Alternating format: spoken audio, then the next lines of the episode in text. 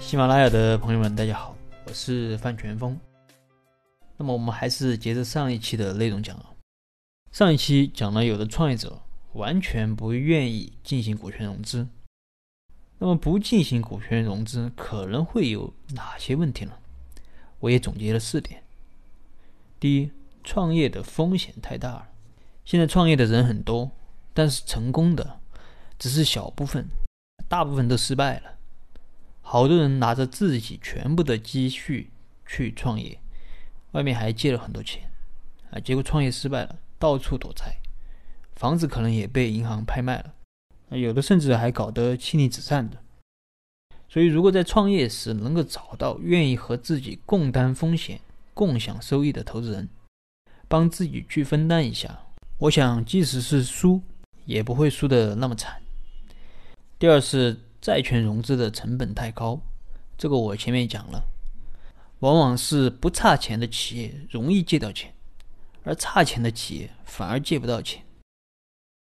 那么第三是缺少资源，传统的企业家创业就是凭自己的人脉关系，没有关系的会花很多精力去搞关系，你这种模式其实很累，而且风险和成本都很高。如果进行股权融资，投资人成了股东，那么他要是有资源，他肯定就会用他的资源来帮你，因为你和他至少短期内来看，利益是一致的。而而且很多投资人他的平台资源是非常优质的，会带给你很多你自己根本就不可能得到的资源。而且投资人的资源很多时候还可以帮你去抵御你企业所要面对的很多外部风险。啊，这块我后面也会讲。第四，容易家族化。你说我们创业初期没有钱，谁和你干？啊，一般都是找自己的家里人，因为你外面请人的话，成本太高。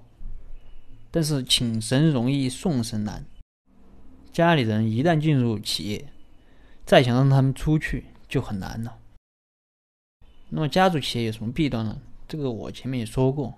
因为家是一个讲感情、讲爱好、讲兴趣的地方，而企业是一个讲规则、讲利益、讲目标的地方。这两个东西混在一起啊，该讲规则的时候你讲感情，该讲感情的时候你讲规则，那你的企业怎么可能做得大？你不仅企业发展受限，而且会影响你家庭的和谐。就像当当、李国庆和与当年借着互联网的风口啊，曾经也是风光了一把。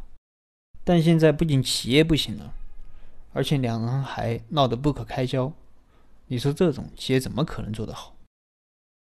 那么这时候如果有外部资本进入，往往就是进行企业自我改造的一个很好的契机，因为他是第三人，他是不带感情的。你要我这笔钱，你要我的资源可以，但是你得把你的企业啊自己搞明白了再说。那有好些企业就是通过这种外部资本的进入。呃，让企业的治理更加规范，逐渐的去除了家族化。